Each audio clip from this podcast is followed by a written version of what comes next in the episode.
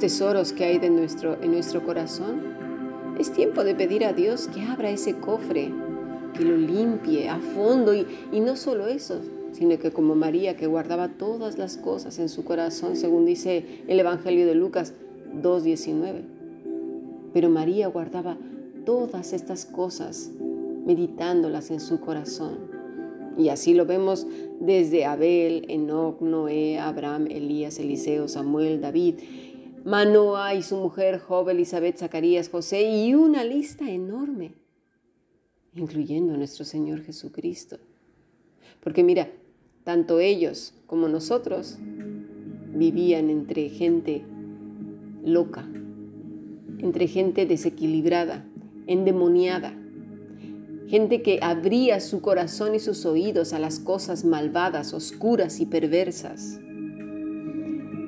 No hace falta tener a los demonios y simplemente abrir tu oído sacarle la mesita y las galletas, la tacita de té y su cafecito para sentarte a dialogar con el enemigo. No, pues sí tienes razón. Ay, sí.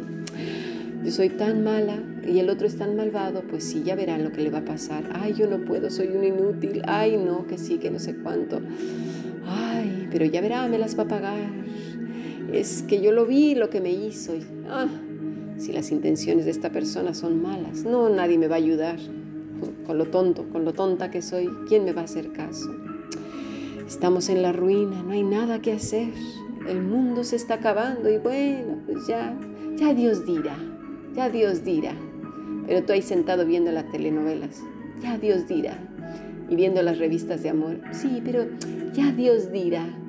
Y mientras chismeando y criticando a la vecina que ya subió de peso y tiene el, no sé, los pelos pintados de naranja. No, no, no, así no debe de ser el creyente, el Hijo de Dios. Debemos guardar realmente tesoros eternos en nuestro corazón y centrar nuestras mentes y nuestro corazón, nuestros ojos en lo que realmente vale la pena. Estos hombres y mujeres, ¿sí? Guardaban tesoros potentes en sus corazones, tan fuertes y tan maravillosos, que cuando venían los tiempos aparentemente malos, sus almas estaban fuertes y afianzadas en el único que les podría sostener. Su atención estaba en la promesa, en Cristo. Pero cuán difícil es para aquel que se desespera y quiere que todo suceda sin ningún esfuerzo, que las cosas vengan de manera mágica. Eso no existe, mis estimados. Ni siquiera cuando uno quiere bajar de peso sigue comiendo helados, pasteles, hamburguesas, pizzas, tacos, tamales, em, arepas, de todo lo que se nos viene. Pues ¿cómo? Dice Jeremías 20:12. Oh Jehová de los ejércitos, que pruebas a los justos, que ves los pensamientos y el corazón. Vea yo tu venganza de ellos, porque a ti he encomendado mi causa. Vamos a ver las primeros palabras de este versículo. Dice, Jehová Ra, quiere decir prueba, examina, observa, reconocer, es decir, de observación, explorar, buscar. Como ya lo hemos visto, es un honor que Dios tome ese tiempo con sus hijos. Imagínate limpiar la casa de una persona con el síndrome de Diógenes. No sabes ni por dónde comenzar, es una locura. ¿Te has puesto a pensar cómo estará tu corazón? Yo lo he pensado. Si fuera en la casa de, uno con el síndrome de Diógenes o simplemente cuando tienes tu habitación hecha un desastre, no sabes ni por dónde iniciar. Necesitamos cada día pedirle al Señor que examine nuestros corazones. Pero hay más. Necesitamos renovar nuestro entendimiento es por eso y tan importante el estudio reflexivo. Por eso en la Fundación Bíblica hemos hecho estos cursos de inmersión y reflexión en las Sagradas Escrituras, ¿sí? en la vida de nuestro Salvador, porque ¿de qué nos sirve el conocimiento del siglo tal, de la no sé qué, de la reforma y de las 95 de tesis y que este dijo aquello, que no sé qué, que no sé cuánto, si no hay un corazón limpio? una mente regenerada, Un corazón que arda de amor por Cristo. ¿De qué sirve? Una vida que sea tan, pero de verdad tan parecida a Cristo. Que Él sea el que brille y no nosotros. Porque en estos tiempos de calamidad la gente busca brillar demasiado. Demasiado tanto que se pone en lugares visibles, ¿sí? aún creyendo que están haciendo el bien. Porque Cristo queda como un letrero de ofertas, pero la verdadera ganga son ellos. Seamos cuidadosos. Y antes de hacer cualquier cosa, miremos la vida de Cristo. Todo lo que hemos estado viendo en, en cuanto a estos hermosos hombres y mujeres de Dios era una pequeña parte de lo que fue Cristo, porque su en su corazón estaba contenida toda la maravilla del Dios mismo y era expresada en todo lo que hacía, decía, pensaba, miraba, en todo. Cristo es nuestro ejemplo, nuestra pasión, nuestro amor. Cuidó sus pensamientos, su andar.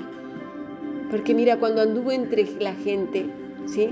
Que no necesariamente estaba endemoniada, porque la, la mente se enferma de tanto estar entre las tinieblas.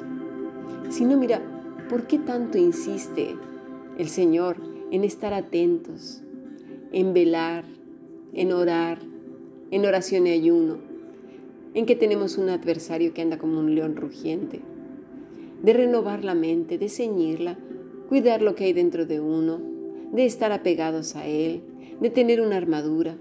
¿Por qué si no?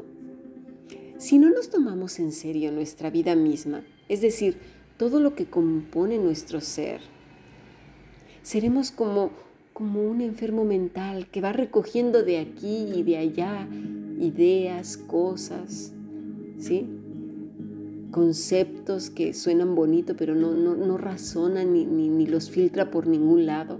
Y guardando y guardando en el corazón rencores, rencillas, resentimientos, ideas extrañas, estrafalarias, cosas mágicas. Anoche sentí al Señor que vibraba dentro de mí y vi sus pies como descendían de una esquina, a saber si eran los pies de Cristo de un ladrón que estaba bajando de la chimenea.